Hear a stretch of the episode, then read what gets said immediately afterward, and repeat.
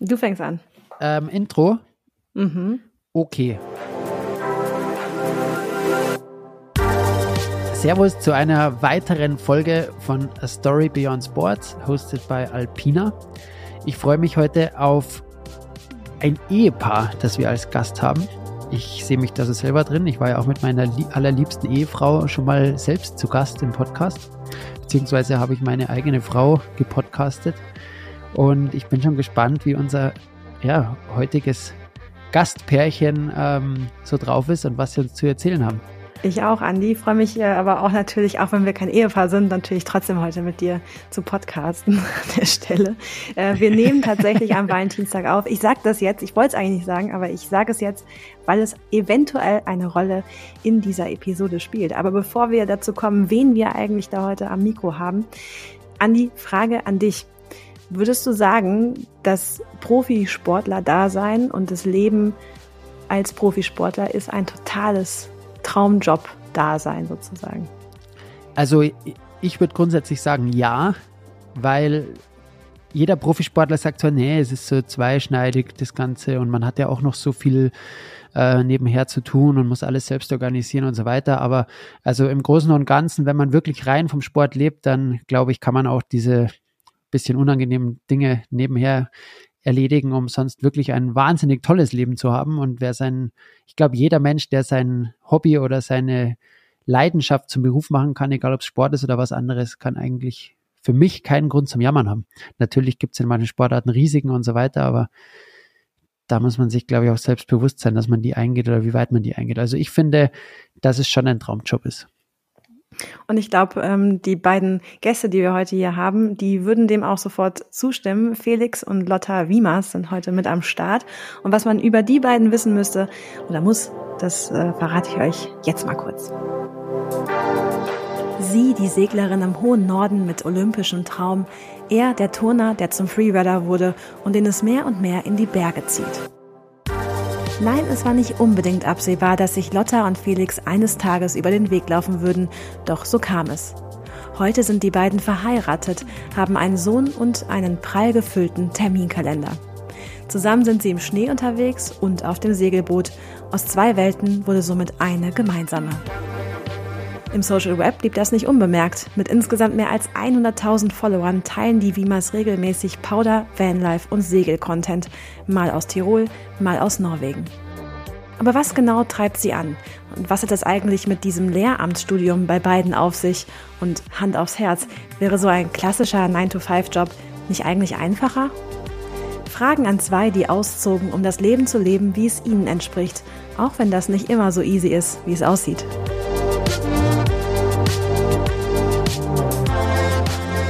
Lotta, Felix, schön, dass ihr heute da seid, hier bei A Story Beyond Sports. Und tatsächlich habe ich so als erste Frage mir gedacht, was fragst du jetzt solche zwei Leute, die so sehr mit dem Sport verbunden sind und wo das ganze Leben eigentlich immer so ja, dem, dem Sport gewidmet war. Und ich habe mir überlegt, ich frage euch, ist äh, das Sportler-Dasein eigentlich jetzt ein Traumjob oder ist es das nicht? Ja, das ist, glaube ich, eine schwierige Frage. Es hat zwei Seiten auf jeden Fall.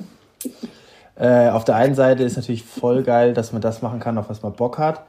Ähm, auf der anderen Seite wäre es manchmal auch angenehm, wenn man einfach ein äh, bisschen mehr Sicherheiten hätte. Also ich glaube, äh, ich habe ja Lehramt zum Beispiel studiert und dann, wenn man verbeamtet irgendwo im Lehrerposten ist, dann kann man schon deutlich besser die nächsten 15, 20 Jahre planen. Ich glaube, das ist so, ja, das ist so, das sind die zwei Seiten, die auf jeden Fall dahinter stecken. Ich weiß nicht, wie es für Lotta ist. Ja, tatsächlich ähnlich na natürlich, aber auch ähm, so, ich finde auch dieses tägliche Leben. Also es gibt eigentlich kaum eine Routine, weil äh, wir häufig vom Wetter abhängig sind, von mhm. dem, was wir halt tun und so. Und da lässt sich nach, das natürlich ein, zwei Tage vielleicht vorausplanen, aber einfach diese tägliche Routine. Man geht um 8 Uhr aus dem Haus, man kommt um 16 Uhr wieder, 17 Uhr, irgendwie sowas, keine Ahnung. Äh, das, äh, fehlt mir persönlich manchmal schon, aber auf der anderen Seite ist es natürlich auch super schön, wenn man einfach spontan handeln kann am Tag und eben das macht, was man, was man sehr, sehr gern macht.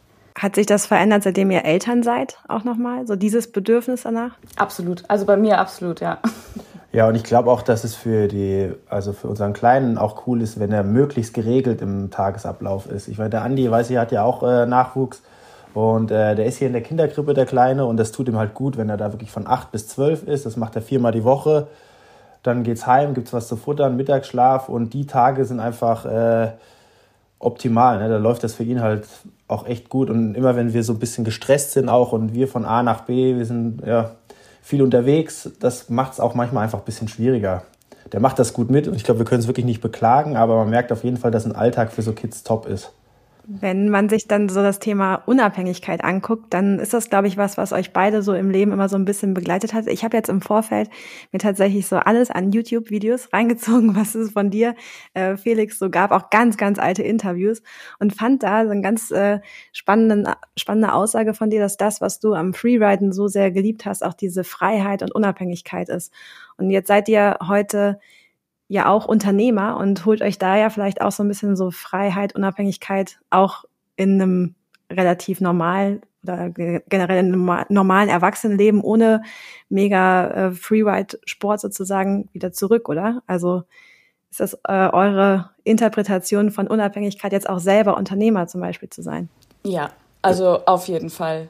Ja, es ist ja auf jeden Fall auch einfach eine interessante Facette nochmal und das ist cool und äh, ja, wenn man so ein bisschen sein eigener Boss da ist und äh, unter seinem eigenen Chaos leidet und dafür aber unter seiner, äh, de, von seiner eigenen Freiheit profitiert, ist ja irgendwie was Cooles. Ne? Also ähm, wenn wir zu faul sind, irgendwelchen Kram zu erledigen, dann sind wir die Leidtragenden die Woche später und wenn wir ähm, uns aber irgendwie dadurch Freiheiten gönnen können und äh, deswegen zwei coole Tage am Berg haben, sind wir einfach auch selber her darüber, ja, müssen es aber, wie gesagt, auch selber auslöffeln und das ist ja irgendwo auch cool, ja. Ja, es macht auf jeden Fall super, also super Spaß, dieses Leben, was wir uns da aufgebaut haben. Und wir sind extrem happy, dass das alles so läuft, wie es auch gerade läuft. Ähm, ja, und diese Freiheit würde ich wirklich mit nichts eintauschen wollen gerade. Das ist ähm, absoluter Luxus. Natürlich auch hart erarbeiteter Luxus, aber eben für uns beide genau das, wie es gerade ist, das ist perfekt. Aber klar, es ist wirklich auch, zu, also gerade im Winter, wir sind jetzt hier Mitte Februar, das ist immer so eine Sache, äh, da steht extrem viel an, gerade mit Skiproduktion und äh, da noch schnell ein Foto und äh, schneit gerade ein paar Zentimeter, dann ruft jeder Partner an, ach, wir brauchen noch das Bild und wir haben hier gerade ein neues Produkt und sonst was. Und wenn man dann äh, ein paar Wochen vorher nach einem Termin gefragt wird, wie das jetzt hier mit dem Podcast zum Beispiel war, ähm, sowas mit noch mal kurz nebenbei mit unterzubringen, das ist, ähm, wenn in der Woche, wo gerade wirklich, ähm, ich sag mal, schlechte Schneeverhältnisse sind, ist das immer ein bisschen leichter, lässt sich aber von langer Hand schwer planen, wenn gerade viel ansteht. Ich bin gestern zum Beispiel spät vom Arlberg erst gekommen, ähm, heute Morgen stand mal ein Arzttermin mit dem Junior an und so und dann irgendwie äh, ist das manchmal schwierig, alles unter einen Hut zu bekommen, auf jeden Fall, ja. Ja, und Arzttermin bedeutet halt nicht Arzttermin hier im Ort, sondern in, in Deutschland, weil wir ja in Deutschland noch versichert sind. Und ähm, genau, da musste ich mal eben nach Garmisch fahren und wieder zurück. Also ist dann auch der Vormittag wieder bedient. Mhm. Ja, genau. So sieht euer normaler Alltag jetzt momentan aus. Also irgendwo zwischen äh, Powder auf dem Berg und Arzttermin in Garmisch sozusagen. So, da ist, ist so ein bisschen das äh, Versuchen, alle Bälle in der Luft zu halten. Kann man sich so vorstellen, oder? Nein, das ist wirklich, man kann das eigentlich, glaube ich, so zusammenfassen, dass man, dass man nicht mehr als zwei Tage voraus wirklich planen kann, sondern es ist, ja, wir müssen uns viele Optionen immer offen halten, was dann wiederum immer schwer ist, dann langfristig irgendwas zu planen oder mittelfristig irgendwas zu planen und genau, und dann eben aufpassen, dass der Kleine nicht überfordert wird, ähm, aber trotzdem irgendwie ein cooles Leben leben und vieles machen, vieles erledigen. Genau, wir haben ja. auch nicht immer die Großeltern da. Also das heißt, ja. häufig sind dann auch äh, irgendwelche Sachen am Wochenende, wenn er eben nicht in die Krippe geht, dann äh, kann auch nur einer von uns losstarten, wenn wirklich was ansteht. Ähm, wenn die natürlich gerade hier sind, dann ist es alles deutlich leichter. Das, ja, da muss, kommen viele Faktoren mit dazu. Ja. Ist dir bekannt, Andi, oder? Wieder so ein, so, so dieses. ja, ich habe jetzt mal ich habe jetzt mal gespannt zugehört. Na, also ich kenne das natürlich, bei uns ist ja genau das Gleiche, dieses ewige Jonglieren, oder? Von Kind und Job und noch eigene Bedürfnisse. Man mag ja mal selber irgendwie einfach mal seine Ruhe haben oder mal durchschnaufen können kurz oder selber mal für sich Sport machen.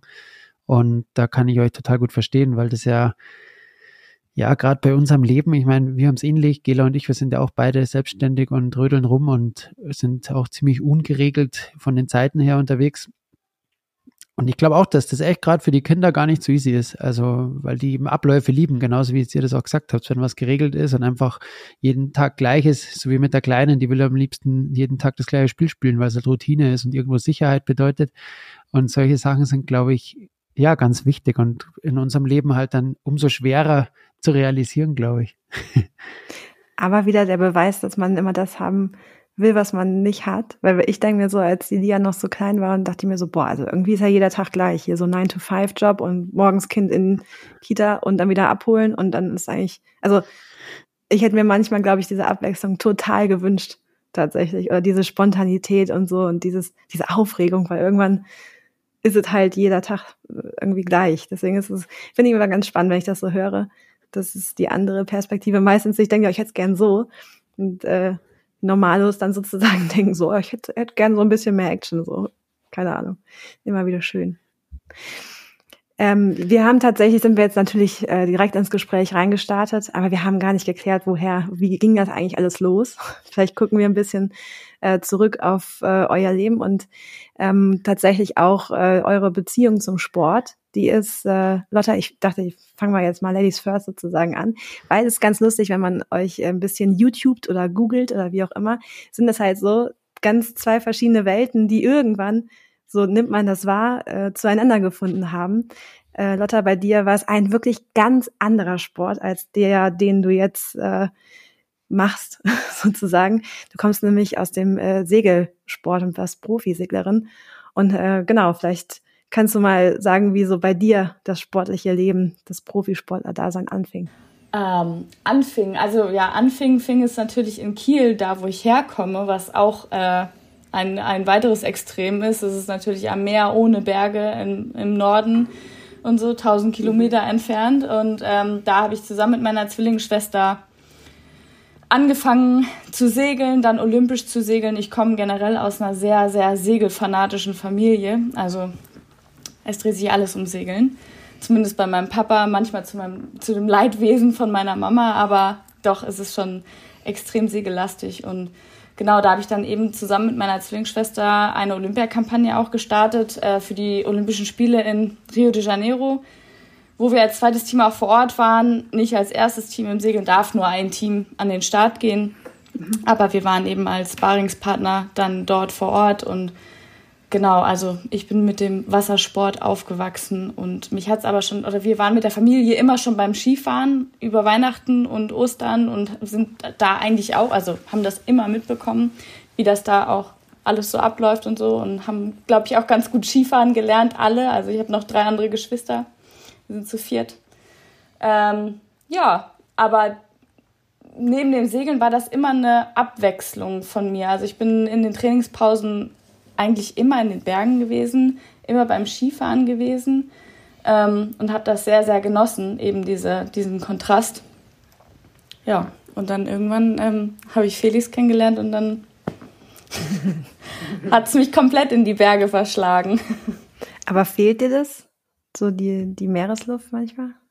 Ja, manchmal schon. Also da muss ich wirklich ehrlich sein. Auch jedes Mal, wenn ich oben in Kiel bin oder am Wasser bin, genieße ich es sehr. Und aber das ist immer so, wenn man da aufgewachsen ist oder da mit aufgewachsen ist und eben mit dem Sport, den ich betrieben habe, hat man einfach eine, eine unfassbare Ver Verbindung dazu.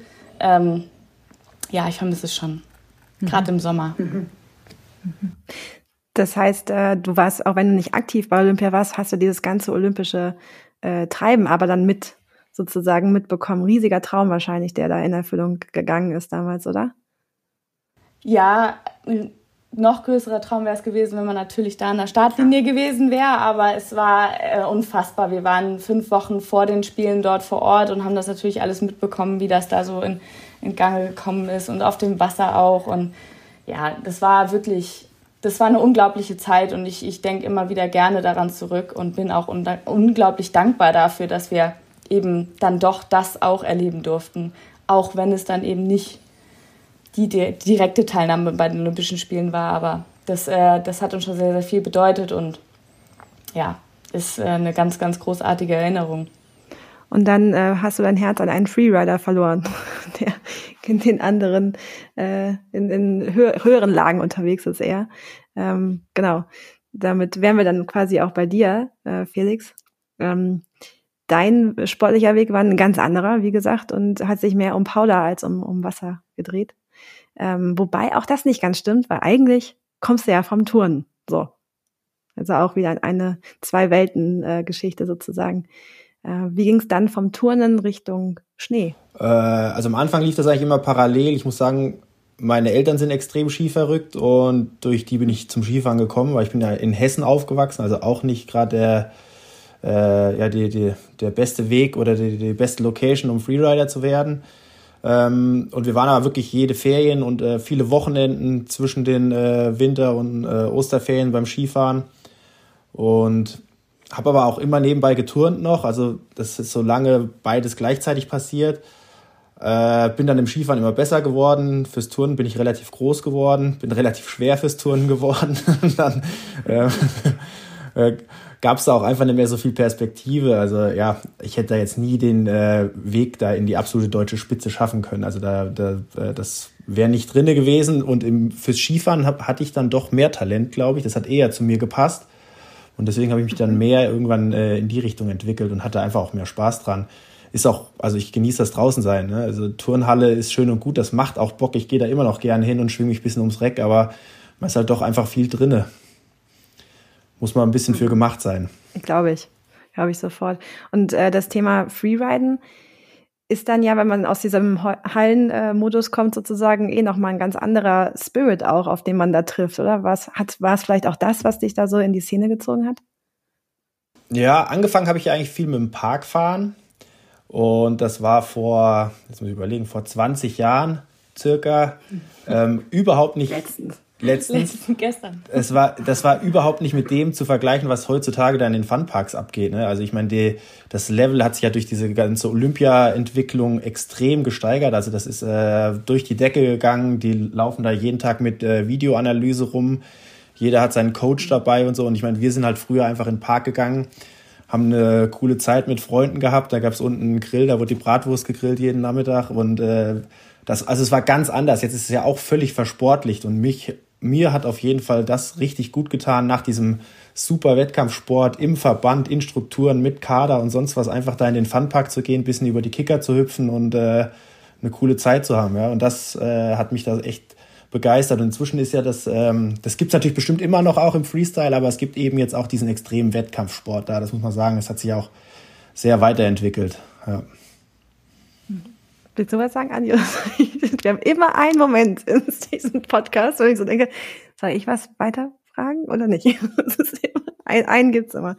Ähm, ich kann gerne noch, einen, äh, noch einmal nachfragen, was, wie es dann für dich weiterging zur Freeride World Tour tatsächlich und wie es äh, passieren konnte, dass du dich plötzlich an äh, Traum hängen und äh, ja, aber durchaus auch halsbrecherischen äh, Hängen sozusagen wiedergefunden hast. Der Weg ist dann ja doch noch mal auch noch mal ein anderer. Das war nie der Plan. Also ich habe nie gedacht, da will ich hin oder so. Ähm, hat dann hier irgendwie ja, ein paar Kollegen kennengelernt, war schon immer viel im Zillertal, habe hier ein paar Saisons auch dann nach dem Abi schon gemacht, also eigentlich jede Saison seit dem Abi. ähm, genau, und ja, da haben sich ein paar halt Richtung Freeriden entwickelt. Äh, ein guter Kumpel, der Basti Hannemann, der ist damals äh, Freeride World Tour gefahren, mit dem bin ich viel beim Skifahren gewesen, auch im Gelände, wenn die Verhältnisse es hergeben, hat er gesagt, hier, das sieht gut aus bei dir, du hast da Talent für, melde dich einfach mal für ein paar Contests an. Dann bin ich die erste Saison die Quali-Events mitgefahren, war dann direkt in der World Tour. Und äh, ja, keine Ahnung, ich wusste dann selber nicht so richtig, was Sache ist eigentlich. Und dann hat sich das so entwickelt. Ne? Ähm, ja, so ein bisschen da reingerutscht ich hatte einfach irgendwie ein Händchen dafür. Das äh, lag mir immer gut. Ja kam aber auch vom Touren sozusagen mit, weil die Fitness war ja wahrscheinlich da und so, also, oder? Ja, das ist eine Mischung aus vielem. Ich meine, das Turnen ist auf jeden Fall cool und eine super Voraussetzung für ganz viele Sportarten, Luftgefühl, ähm, Körperbeherrschung, dass man weiß, wie welches Körperteil mit einem anderen zusammenspielt und agiert. Das ist super wichtig. Zum Beispiel Lotte hat auch geturnt als Kind. Ähm, mhm. Genau, ich glaube, das ist einfach, ähm, wenn man viel Sport machen will, eine Top-Voraussetzung. Aber das Parkfahren war ein super Background fürs Freeriden. Also die Tricks, dass ich die einfach wirklich äh, aus dem FF konnte und dann ins Gelände übertragen konnte. Und dann kommt dazu, dass man einfach auch ein guter Skifahrer sein sollte. Und da kam mir dann zugute, dass meine Eltern mit uns wirklich immer viele Skitage hingelegt haben, von klein auf. Und äh, meine Großeltern auch. Und ja, da haben wir wirklich einfach viel Gas gegeben, dafür, dass wir aus Hessen kommen. dafür. Na, aber ich glaube, dass das voll wichtig ist, was, du gesagt hast, mit dem Turnen als Background. Das ist, glaube ich, für jeden, der Sport macht, voll geil. Egal welcher Sport oder egal was man macht. Ich glaube, man, jeder Mensch, der als Kind geturnt hat, ist, glaube ich, im Leben irgendwie bisschen voraus, glaube ich. Weil du bei allem, was nur ein bisschen mit Bewegung zu tun hast, sofort vorne dabei bist. Also, das ist echt voll geil. Und der Weg bei dir ist natürlich perfekt, weil du wie du es gerade gesagt hast, Turnen als, als Vollbasis und dann das Parkfahren und dann Freeriden, das ist natürlich voll geil. Das war bei uns Radlfahrern auch immer so. Dann kam wieder einer, der war halt Turner. Haben wir schon gesagt, ja, jetzt kommt der Turner wieder. Der fährt uns eh allen um die Ohren. Weil der halt so fit ist. Das Einzige, was ist immer das, was wir immer feststellen, Ballgefühl bleibt ein bisschen auf der Strecke dabei. Das ist, äh Ballgefühl und Teamfähigkeit. das kann ich mir vorstellen. Gut, die brauchst du beim Freeriden auch nicht unbedingt. Also. nee, brauchst nicht unbedingt, das stimmt.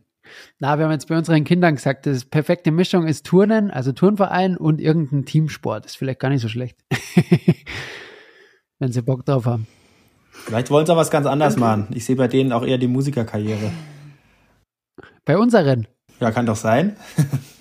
Kann sein, ja. Wir probieren es eigentlich recht oft, aber irgendwie, ich weiß nicht warum, ich kann es mir nicht erklären, hat er bis jetzt er und sie null Bock, irgendein Musikinstrument zu lernen. aber dafür äh, auf jeden Fall über ähm, gute Kicker zu springen, hat er auf jeden Fall Bock, Andi. Weiß ich auch nicht, woher das kommt. Ja, ja, das ist ein bisschen anstrengend manchmal, aber es ist leider so. Tja, so ist es. Ähm, okay, und, und wie, also eure beiden Hintergründe haben wir jetzt gehört und dann aber wie kreuzen sich denn die Wege tatsächlich? Also auch, kann ich ja sagen, auch wenn wir diesen Podcast am Valentinstag aufnehmen, ist es tatsächlich einfach nur die Frage, ähm, wie findet man aus solchen zwei Welten dann plötzlich irgendwie, wo läuft man sich da über den Weg? Zufällig. Ähm, ich habe in Innsbruck studiert. Und so zufällig war es also gar nicht. War es gar nicht, nee. Ähm, genau, hab äh, tatsächlich oder bin tatsächlich damals wegen meines Ex-Freundes runtergegangen ähm, und wie es immer mal so ist, wenn man dann doch zusammen wohnt, klappt es vielleicht doch nicht. Und dann haben wir uns eben getrennt und ähm, kurze Zeit später wurde Tinder angeschmissen. und das war natür natürlich das erste Match, eh klar. Ja, Alter. klar, also. Der einzige. Vorher nie genutzt. Ja, der erste und einzige nie. Match. Den haben wir, den, den okay. haben wir gleich genommen. Ah, sehr schön. Ich hab, wollte ich hier romantisch sein und ich wusste nicht, ich habe nicht damit gerechnet, dass Tinder mit auf, auf den Plan kommt, sozusagen. Klassisch, klassisch, klassisch ertindert. Finde ich aber irgendwie sympathisch. Muss man tatsächlich sagen. Nee, ihr habt tatsächlich ja auch äh, einen, einen Studienhintergrund. Äh, also Lehramtsstudium, Lotta, bei dir äh, Sport und Englisch. Und äh, bei dir, Felix, du hast vorhin schon gesagt, äh, Sport, Deutsch, Physik. Äh, Gibt es da jemals, oder? Das, äh, ja, das stimmt alles. das stimmt alles. ähm, nee, also das ist natürlich die, die Frage, ähm, theoretisch wäre da ja der Weg zu einem ganz, ganz, ganz klassischen 9 to 5, äh, sehr, sehr, sehr strukturierten Leben durchaus möglich und eigentlich fast naheliegend. Warum habt ihr euch offensichtlich dafür entschieden, diesen Weg eben halt nicht zu gehen? Ja, warum? Boah. Genau deswegen nicht. Ja, dann, ja genau deswegen nicht. Ähm, keine Ahnung, zum Beispiel meine Mutter wird mich gern da sehen, glaube ich. Meine Mutter auch. Meine Mutter ist auch Lehrerin. meine Mutter ist auch Lehrerin. Also, ähm, ja, ja, es, also es gibt schon die Gespräche, ne? Und das ist immer, ein, äh, immer noch ein super Backup-Plan. Und es ist auch ein schöner, ist ein schöner Job und ähm, wenn man das sieht, wie wir aufgewachsen sind, glaube ich, kann, ähm, bietet er viele Freiheiten, viele Möglichkeiten, ist ein sicheres Gehalt und so. Also wir haben ja auch die, die beide durch die Vorteile des Lehrerdaseins wirklich äh, profitiert und haben das gesehen. Und es ist auf jeden Fall eine coole Sache, aber zurzeit ist es so, wie es ist, einfach noch eine Spur cooler. Deswegen. Aber ihr hättet grundsätzlich die Option, das wieder zu tun, oder? Grundsätzlich hat man immer die Option, ja. Ähm, ihr seid der gefragte, äh, wahrscheinlich sehr gefragte Menschen im Lehrerdasein, oder? Ja, jetzt sind wir ja hier zurzeit in Österreich und hier ist ja absoluter Überlehrermangel. Ähm, genau, aber ja. Also ich glaube, wenn wir wollten, könnten wir morgen anfangen zu arbeiten, ähm, beide. ja, genau. Aber Genau, und überall, nee. in Deutschland auch, glaube ich. Ne? Ja. Ne? Mit Englisch sieht es immer gut aus. Physik ist sowieso so eine Sache, ne? Will, ja. ja will nicht wirklich jeder ja, machen. Das ist ja mega.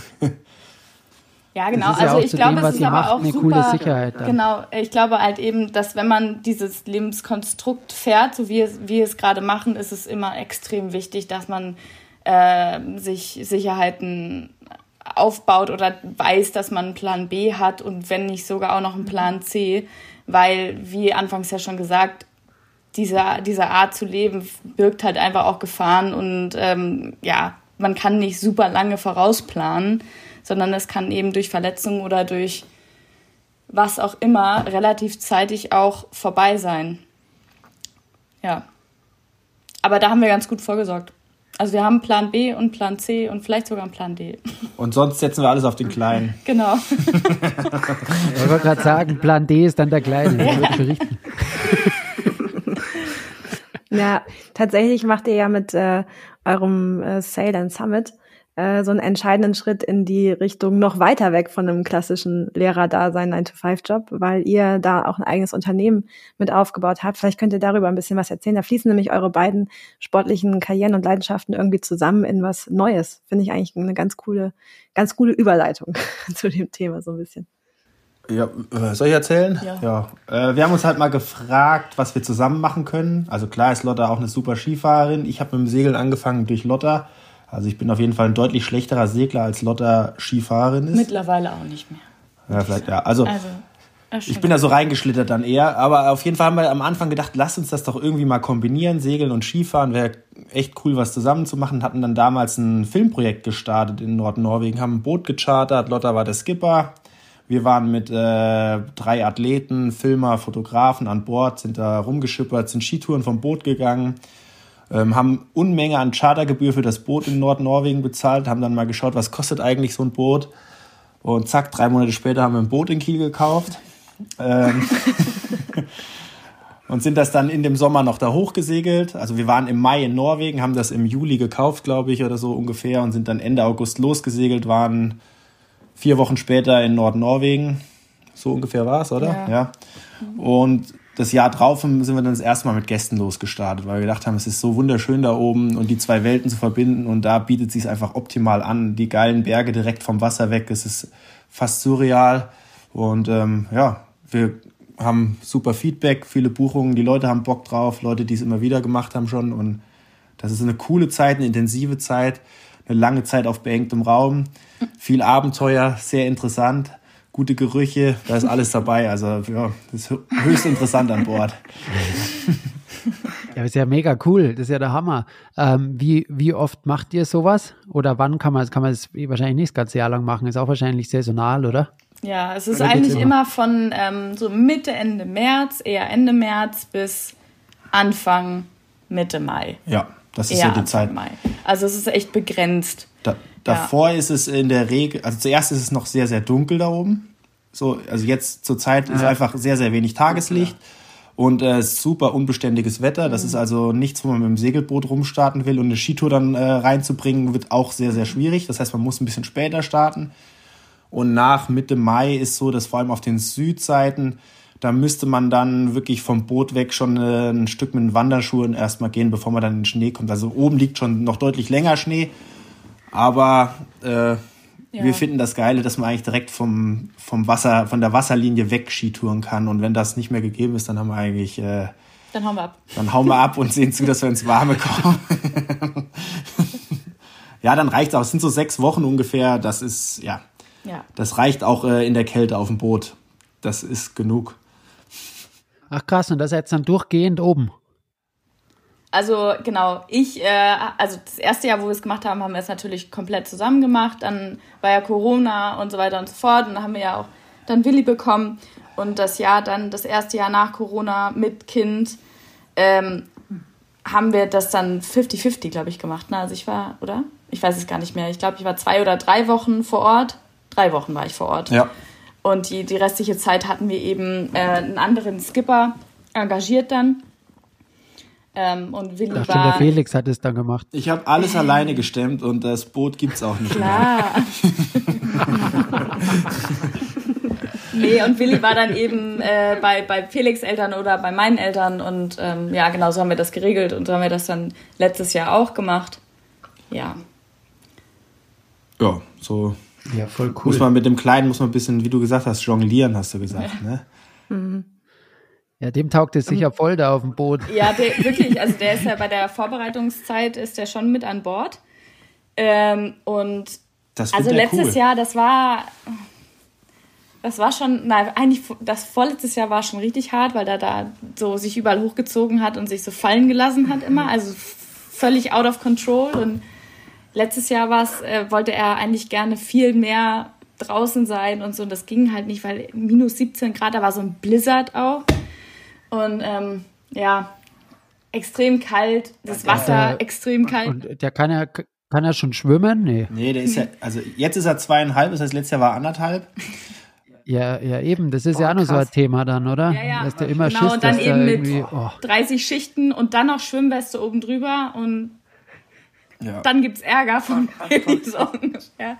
Also, umfallen kann er dann nimmer, aber schwimmen kann er dann nicht. Das ist echt. Nee, ja, ja, ja, und es will auch keiner da reinfallen. Das Wasser ist halt, das hat vier Grad so zu Ja, der Zeit ja. ungefähr oder Eben. fünf oder ich weiß nicht genau, ja, aber geht, also es es ist, ist eigentlich keine Option reinzufallen. ja.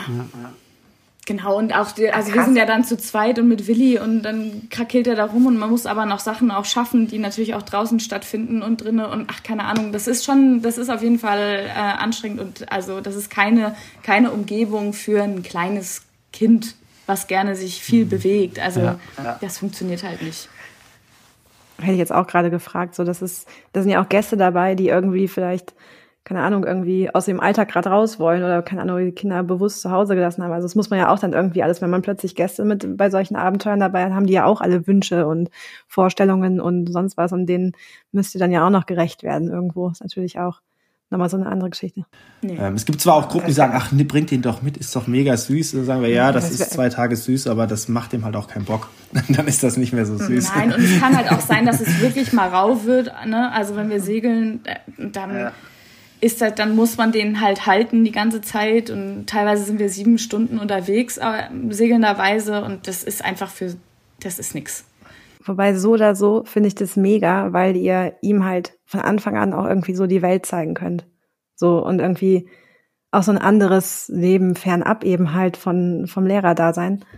Ich äh, finde sowas immer mehr so wertvoll. Also Ich glaube, Lotta ist schon sehr heiß darauf, äh, wenn das jetzt äh, vom Kopf her bei Willi so ist, dass wir ihn gut mit aufs Segelboot nehmen können, wenn wir Sommerurlaub auf dem Segelboot machen können. Zurzeit sind wir halt viel mit dem äh, Camper unterwegs, was halt deutlich freundlicher für ein Kleinkind ist und cool ist. Segelboot müssen halt einfach eine Spur älter sein. Aber das wird dann noch kommen. Ja, aber trotzdem, so oder so. Allein das glaube ich, dass ihr das macht und dass es so part of, äh, of your life ist, das zeigt ihm ja schon voll viel. Also ähm, so, was alles möglich ist. Vielleicht auch tatsächlich so ein bisschen diese Metaebene. Ich habe mich jetzt gerade gefragt, wenn ihr dann so diese Ideen habt, ihr dann entwickelt ihr dann gemeinsam und bringt das gemeinsam an den Start, wie von wegen, wir kaufen ein Segelboot und äh, bieten in Norwegen äh, Segeln und Skitouren an. Aber wer ist denn da der Initiationsgeber sozusagen? Wer ist da? Du, ich habe mir jetzt mal überlegt, wir kaufen einfach das Boot und los geht's? Oder wie kann, kann man sich das so vorstellen? Wer kommt da auf die Idee? Ah, tatsächlich war die, die Idee eher von dir, ne, Felix? Ich glaube schon, aber das war so ein Satz und dann waren, glaube ich, beide so direkt On fire. Ja, Das da, das ja, war dann das eher dann den, den Bootsgebrauchtmarkt durchgeguckt und dann was Geiles gefunden und ach, das müssen wir jetzt machen und zack, und dann war also, da, Nein, aber die, ich würde, also ich würde schon sagen, dass der Überblick ist schon eher bei, bei Felix, also was jetzt dann da alles mit, äh, mit dem verbunden ist, eben auch mit Firmengründung und hier und da. Und also da muss ich ganz klar sagen, das ist äh, nicht meine Leidenschaft. und das Kann ist eher, eher ähm, Felix. Ja, aber so die Passion dafür, die war schon gleich. Ja, die Idee, wir fanden die Idee gut, äh, anderen Leuten das da oben zu zeigen. Ja, also wir haben das Darum wirklich ging's. immer mit der Intention gemacht, also eigentlich nie mit der Intention gemacht, da jetzt Unmengen an Geld zu verdienen oder sozusagen, mhm. hey, das ist jetzt unser Job und äh, ja, sondern wirklich, ähm, für uns war es auch am Anfang mega cool, wenn die Saison so auf Null rausgegangen ist. Also, dass wir einfach eine mega Zeit da oben hatten und dann mit, äh, mit den, den Leuten das halt zeigen konnten. Und man, man kennt ja auch unfassbar viele neue Leute kennen und interessante Leute kennen und so. Und das war einfach auch eine Bereicherung, das muss man ganz klar sagen. Ja, das muss man wirklich sagen, dass echt viele coole Mädels und Jungs da immer dabei sind. Und äh, erstaunlicherweise viele Mädels waren mal, also ich war überrascht. Ich habe äh, vorher mal gedacht, ach, ich weiß nicht, warum das irgendwie ein blödes Vorurteil, aber es sind äh, auch erstaunlich viele Mädels dabei, wahrscheinlich, weil wir das auch als Pärchen anbieten, mhm. trauen sich die Mädels eher dabei zu sein.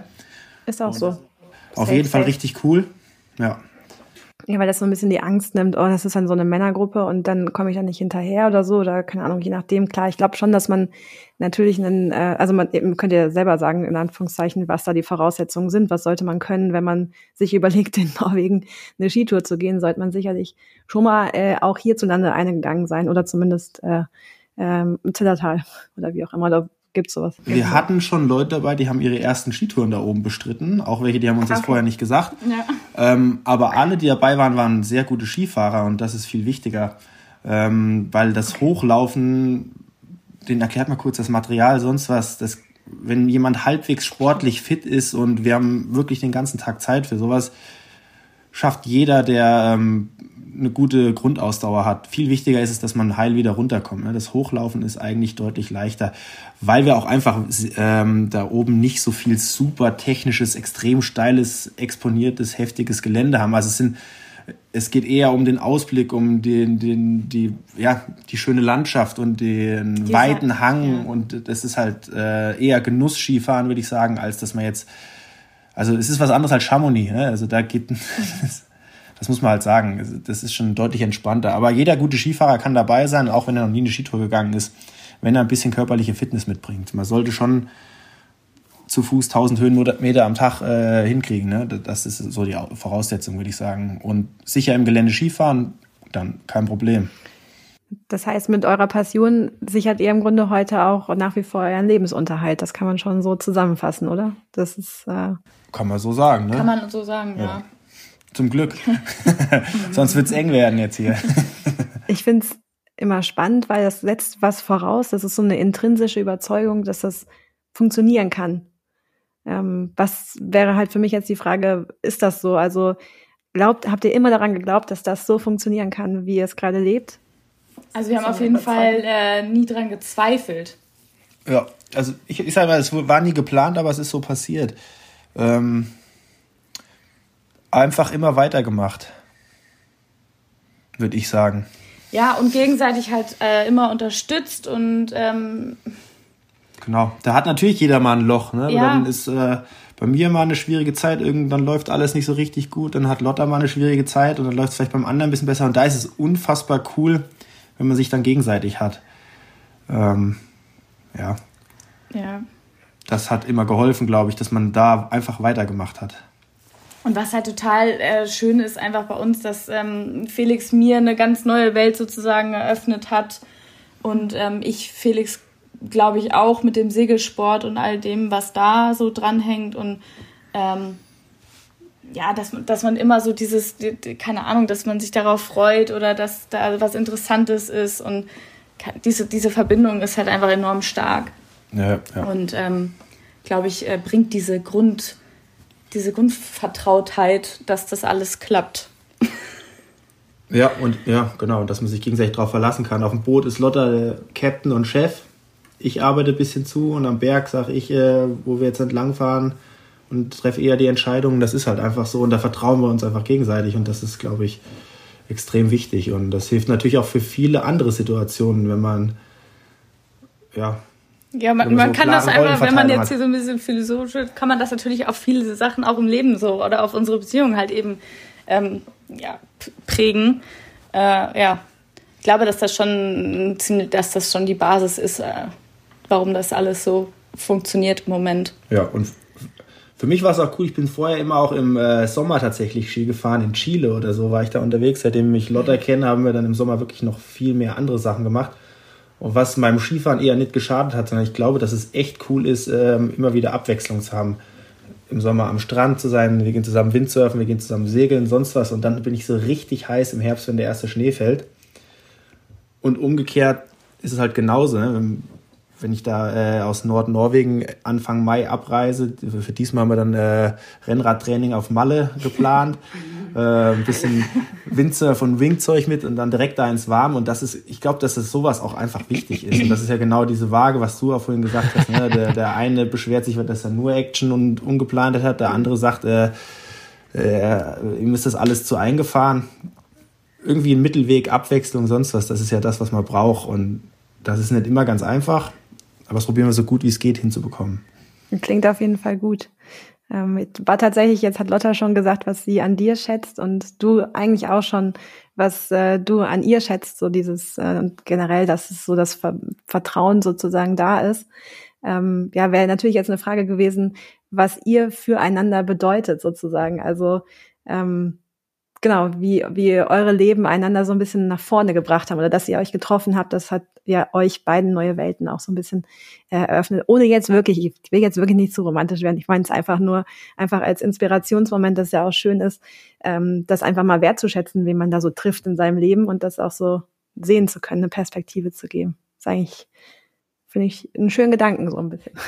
Für mich ist das Wichtigste, dass ich mich 100% immer drauf verlassen kann und weiß, dass äh, Lotte an mich glaubt und dass sie für mich da ist, wenn wirklich was nicht läuft und dass ich äh, wirklich einen super Rückhalt habe. Und auf der anderen Seite, dass ich weiß, dass Lotta unfassbar viel organisierter und weniger chaotisch als ich ist, dass sie mir einfach in sehr vielen Situationen dadurch geholfen hat, äh, dass ich so alles besser gemanagt und geregelt bekommen habe. Also es hat, äh, ich glaube, es hat einfach mehrere Ebenen. Ne? Also das ist äh, einmal mehr emotional und natürlich auch einfach so wirklich Sachen, die es praktisch für mich leichter gemacht haben.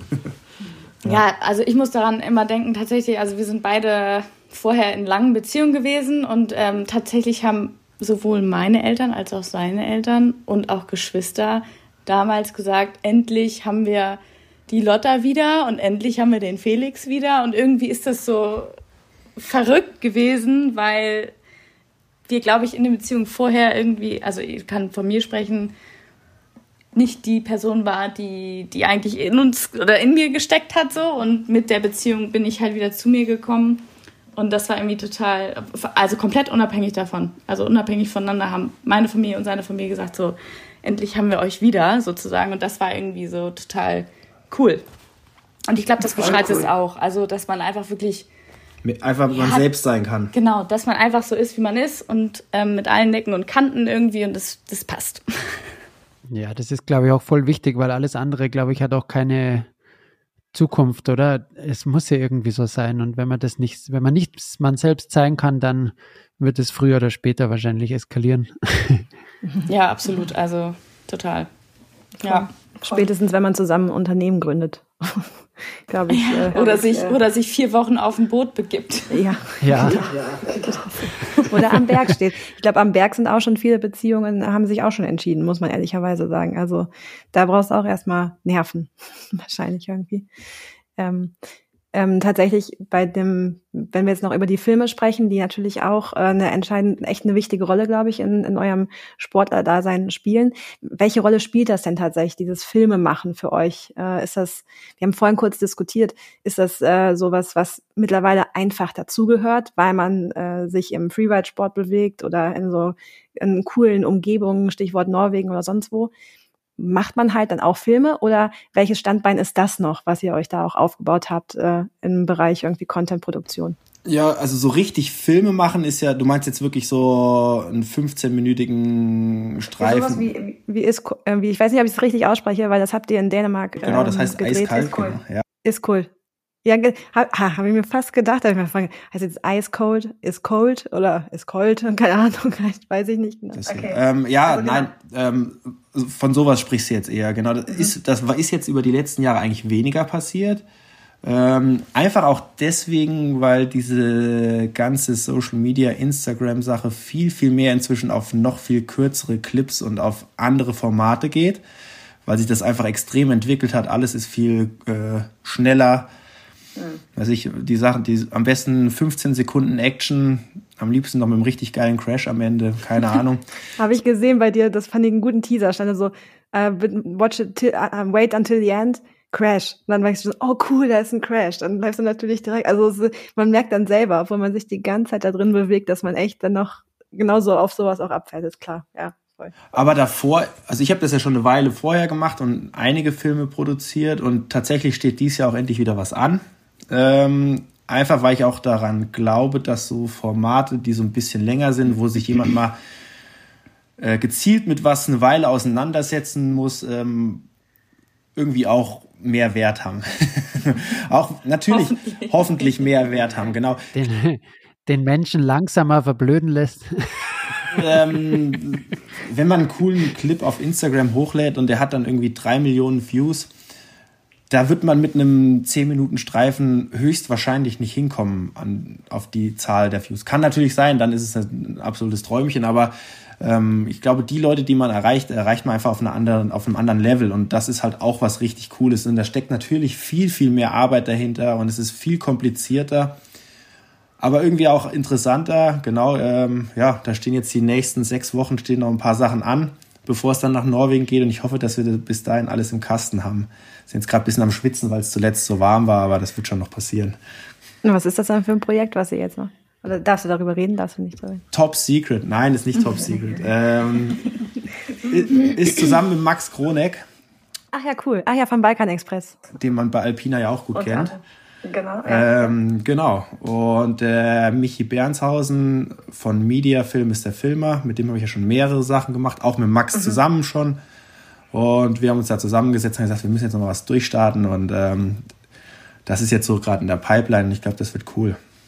Cool, coole Combo. Ich bin auch sehr gespannt. Mega ich weiß cool. nämlich eigentlich nur ähm, im Ansatz, worum es geht. Also ich bin auch außen vor. Na, ich finde es voll geil, dass ihr wieder sowas anstartet. Ähm, ich glaube, es ist in der heutigen Zeit nicht so leicht, sich wieder für sowas zu motivieren, weil ja im Endeffekt diese, wie du es gesagt hast, diese Insta-Entwicklung und sowas, das ist ja eher boah, es macht es halt so schwer, dann wieder herzugehen und zu sagen, ich mache jetzt wieder einen längeren Film und geil und das funktioniert und das ist erfolgreich. Aber ich finde es gut, weil boah, es ist halt schon so hart, was irgendwie auf Insta abgeht und wie das alles ähm, gepusht wird und was ist geil und was, ich denke mir immer, jetzt hat das Real drei Millionen Views, aber was bedeutet das für uns? Ist das, das bedeutet meiner Meinung nach, ist meine Meinung recht wenig, aber am Ende zählt halt dann doch wieder und im Endeffekt finde ich es voll geil, wenn wieder Leute wie ihr oder du jetzt halt, ähm, sowas wieder machen, weil es, finde ich, ehrliche Projekte sind und das ist diese Ehrlichkeit, die geht irgendwie ein bisschen verloren in der heutigen Zeit oder diese Transparenz. Also es ist auf jeden Fall so, dass es deutlich mehr Arbeit ist, als nur ja. den Content für Social Media zu machen.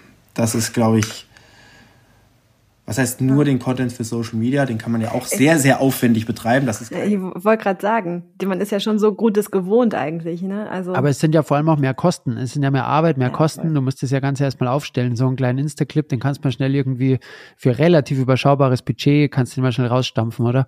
Aber wenn du jetzt hergehst und ein Video produzierst, mit, dann brauchst du einen Filmer, dann brauchst du einen Cutter, dann brauchst du noch Musikrechte, dann brauchst du noch den hin, hin zum Kunst und dann noch, keine Ahnung, die Zeit und das ist ja alles irre. irre. Ja, das ist schon deutlich aufwendiger einfach. Aber da werden auch ein paar kurze Insta-Clips draus. So viel kann ich auch verraten. Das ist ja, man muss das ja auch irgendwie bewerben. Also klar, das ähm, erschlägt die Seite natürlich auch, ist ja logisch. Also das ist trotzdem dabei ja. und das gehört ja dazu. Und ähm, ja, die letzten Jahre war ich da vielleicht auch einfach ein bisschen nachlässiger, was ein längeres Projekt angeht, einfach auch weil das Instagram so gut lief. Ne? Das ist natürlich dann auch ein Selbstläufer irgendwann. Das ist ja auch cool. Aber wie gesagt, ist ein, wieder eine neue Herausforderung jetzt mal und das ist geil. Ja. Mhm. Aber ich finde mal, diese längeren Projekte, die sind halt genau der Beweis, diese Liebe zum Content. Also, wenn ich so als Journalistin denke, so, keine Ahnung, da wird über KI diskutiert und sonstiges. Und dann denke ich so, nein, was, was macht dir jetzt diese Kreativität, die in jedem von uns schlummert? Was, das erstickt dir ja im Keim. So, da, da dürfen wir nicht drüber diskutieren. Ähm, ich meine, wir sitzen hier jetzt auch in Persona. Also weder der Andi noch ich sind eine KI-generierte sonst was, sondern wir sind like real, so hier. Ähm, und ich finde, das sind halt tatsächlich die Sachen, die dann auch ankommen und die halt auch hängen bleiben, die was mit dir machen, die irgendwas, ja, die einen Impuls geben für den Alltag, keine Ahnung, oder die Bock auf äh, die nächste Skitour machen, whatever, so, ne? Also, das macht halt das andere, kurze, schnelle ist auch alles nett und so, aber du hast die Aufmerksamkeit von der Person dann halt auch nur 0,3 Sekunden gehabt, so. Also, um, um noch ein bisschen was anzuteasern, äh, Thema des Films ist KI. Achso, okay. Echt? Nur weil du das jetzt ja. gerade gesagt ich hast. Ich dachte auch gerade so, okay.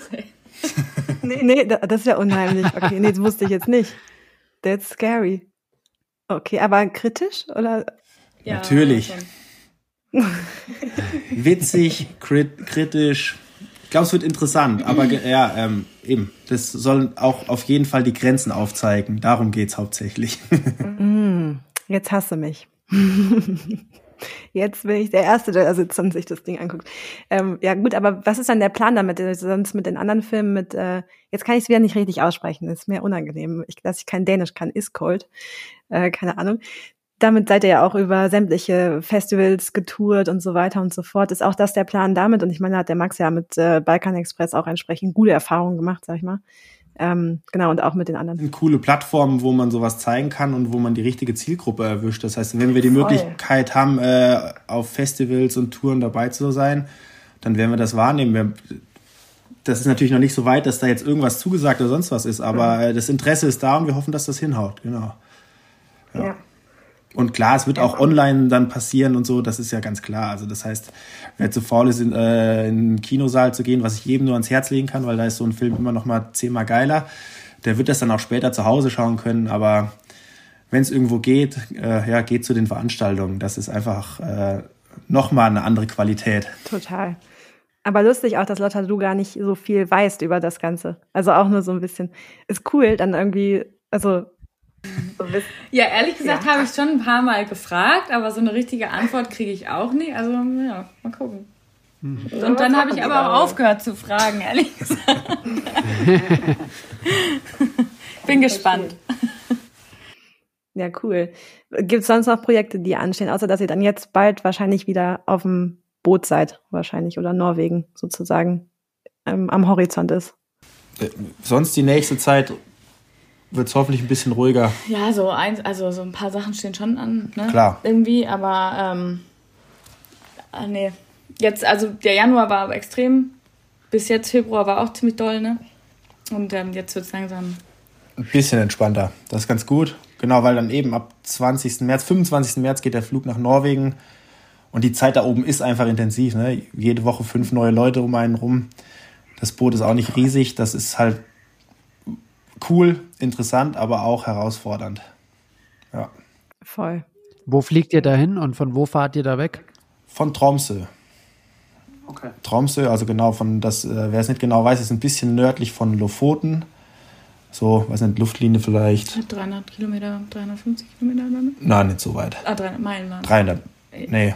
Ach, was. Also ein äh. Stück nördlich. Man kann sagen zwischen Lofoten und, Pol, äh, und äh, Nordkap in der Mitte. Ja. Wenn man sich auf der Karte vorstellt. Genau in der Mitte. Mhm. Ähm, und da oben in dem Bereich touren wir dann mit dem Segelboot rum. Mega. Sehr cool. Andi, it's time. Ja, wir haben auch schon mal überlegt, gedacht, dass mit, äh, drüber nachgedacht, das mit dem Mountainbike zu machen. Das wäre ja dann dein Thema, ne? Mhm. Ähm, aber wir sehen nicht so richtig die Chance, die Bikes bei uns auf dem Boot unterzubringen, beziehungsweise wir wissen nicht so richtig, wo wir die hinpacken können. Ja. Und außen ist natürlich äh, das Salzwasser so eine Woche lang ist auch relativ hart für so ein Bike, weil es wird auch dann Salzwasser abbekommen, wenn man segelt. Und zwar nicht, ja. nicht zu knapp. Und drinnen wird es zu eng. Ich, ja, oder man müsste irgendwie mit Boxen arbeiten, sonst was, dann musste die immer auseinanderbauen. Ich weiß nicht, aber das wäre im Sommer auch sicherlich höchst interessant. Machen auch welche. Ja, ich habe jetzt, ich weiß jetzt gar nicht, wie da ganz oben im Norden auf den Inseln oder was dann da angefahren werden kann, wie es da ist zum Radeln, keine Ahnung. Ich habe mich ein bisschen schlau gemacht. Es gibt ein paar Sachen hier bei, wie, wie heißen die Apps? Ist das Trailforks? Heißt das Trailforks? Ja, das besser als ich, ne? Und da sind ein paar Sachen eingezeichnet, man sieht ein paar Bilder und Dings. Und, ähm, aber es ist natürlich so, dass es nicht so richtig Forstwege zum Rauffahren geht, sondern man muss Trail hoch, Trail runter. Vielleicht sogar eher ein E-Bike-Thema. Ansonsten ist es halt Schieben oder Tragen bergauf, hauptsächlich, weil es ist schon so steil, dass es mit einem normalen Radl wahrscheinlich nicht fahrbar wäre, aber ja, ein E-Bike-Thema wahrscheinlich eher fast schon ja. wieder dann. Kann schon gut sein, aber definitiv ist dieses Salzwasser-Thema halt, glaube ich, krass für die Räder. Da müsste irgendein, keine Ahnung, wie man das cool machen könnte, dass das ein bisschen geschützt aber ist. Aber könntet ihr nicht einzelne Stationen irgendwie ansegeln und dann halt da immer so da die Bikes quasi vorher deponieren oder so? Ich habe keine Ahnung. Weiß nicht, dass man so eine feste Route abfährt irgendwie sowas. Weil, also ich glaube, das würde mega gut funktionieren, tatsächlich. Also. Aber das Interessante ist, dass man ja wirklich sehr, sehr wild unterwegs ist. Also zum Teil ankern wir einfach irgendwo und du fährst mit dem Beiboot rüber und da ist einfach niemand. Ähm, das zumindest mit dem Skifahren das Interessante. Gut, mit dem Bike muss man ja ein bisschen in der Nähe von Infrastruktur sein, sonst gibt es auch keine Trails oder seltener Trails. Vielleicht wird es einfach wandern, das ist entspannter zu organisieren. ist auch mit Salzwasser, okay. Aber ich finde trotzdem die Kombi eigentlich echt geil, muss ich sagen. Gibt's auch nicht, oder? Wüsste ich jetzt nicht. Von Mountainbiken und Segel. Ja, wir haben da, da oben schon jemanden ja. gesehen, aber die haben einen Katamaran. Ja. Deutlich mehr Raum, deutlich mehr Volumen und da ist das natürlich ja. mit den Rädern leichter zu realisieren. Mhm. Da können wir uns aber einen Liegeplatz nicht für leisten, weil das ist im Hafen gleich unfassbar viel teurer, so ein Katamaran. weil der natürlich auch mehr Platz braucht. Ja. ja. Ja, man müsste wahrscheinlich einfach mal eher scouten. Ja. Einfach mal machen und auf Salz scheißen und dann schauen, wie das wirklich ist. Ein paar alte Räder mitnehmen. Oder, oder sich welche Leine um. Leine und zurückgeben, genau. Am Ende ist die Frage, wie viel es den Rädern wirklich macht. Man muss es halt danach mit Sicherheit einmal grundlegend servicen, aber grundsätzlich. Ja gut, ähm, ich würde gerne euch noch die Abschlussfrage stellen, die ich so, oder ja, wir mittlerweile ja, ähm, jedem Gast unseres Podcasts stellen. Und die, die lautet folgendermaßen, ähm, wenn ihr beide jetzt mal zurückschaut auf euer Leben und ihr müsstet jetzt, oder ihr müsst jetzt eine Sache nennen, die ihr wirklich anders machen würdet, was wäre das? Äh, ich hätte probiert, schon früher mehr Zeit in Österreich zu verbringen, dauerhaft. Also du meinst, du hast im Piefkeland deine Zeit verschwendet? Inwiefern? Ich glaube, äh, mir tut das mit den Bergen hier einfach gut. Mir geht es hier besser. Sehr gut. Du, Lotta? Ja, ich tatsächlich, als ich heute an Innsbruck vorbeigefahren bin, auf dem Weg von Garmisch wieder hierher, dachte ich, warum habe ich eigentlich mein Studium in Innsbruck nicht beendet? Also ich hätte in Innsbruck das äh, fertig machen sollen und nicht nach Marburg wechseln sollen. Ich glaube, das wäre tatsächlich dann auch einhergehend damit, dass man dann in Österreich geblieben wäre, schon viel länger. Weil ich immer wieder an die Zeit da in Innsbruck an der Uni zurückdenke und ähm, das war immer eine mega coole Zeit. Und ich glaube, dass das genau das Richtige gewesen wäre für mich, aber ich habe es nicht gemacht. Ja, sehr interessant. Aber vielleicht wäre dann jetzt auch alles anders. Das stimmt. Ja, wer weiß. Vielleicht hätte dann der Tinder wieder anders ausgeschlagen.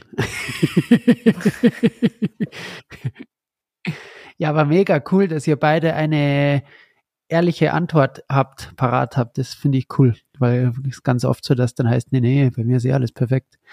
Es hat alles seinen Grund, nichts passiert ohne Grund, aber ich bin mir sicher, dass irgendwo jeder Mensch sowas in seinem Kopf drin hat, wo er sich denkt, ah, das hätte ich vielleicht doch anders machen sollen. Vielen, vielen Dank für die Zeit, für die Einblicke, fürs Mitnehmen in, in euer Leben so ein bisschen. Und äh, ja, und vor allen Dingen fürs Impulse geben vielleicht auch, dass man manchmal Dinge einfach machen sollte, wenn man sie gerade so im Kopf hat. Finde ich irgendwie gut. Also danke. Euch auch ciao. einen schönen Abend. Genießt Ja, Lena, interessant, oder? Mal wieder, oder unser erstes gemeinsames Ehepärchen, was wir gepodcastet haben, ähm, die Wimas. Ja, für mich eigentlich ganz lustig, weil ich da viele Parallelen sehe, so zu meinem oder unserem Alltag, den wir so leben. Mir hat es gefallen. Coole Family, sehr modern und vor allem flexibel und überall unterwegs. Richtig, richtig cool. Auf jeden Fall, mir hat es auch gefallen. Kann ich auf jeden Fall so sagen.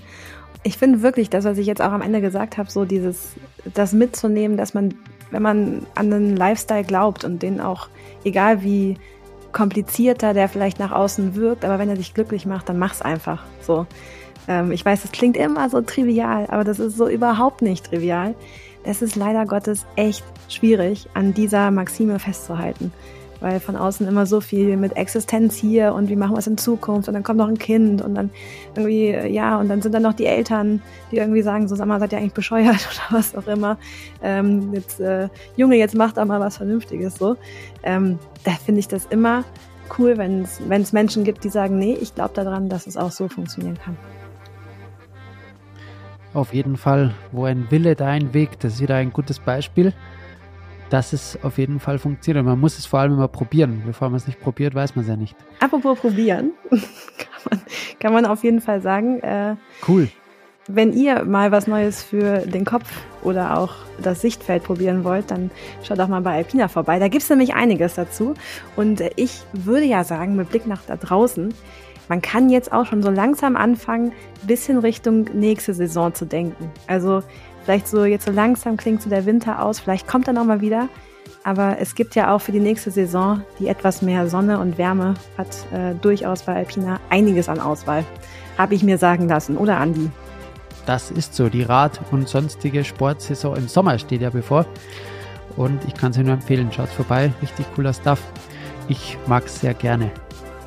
So kann es passieren. In diesem Sinne, Andi, äh, ich würde sagen, wir hören uns. Jawohl, bis zum nächsten Mal. Freue mich auf den nächsten Podcast. Tschüssi, ciao.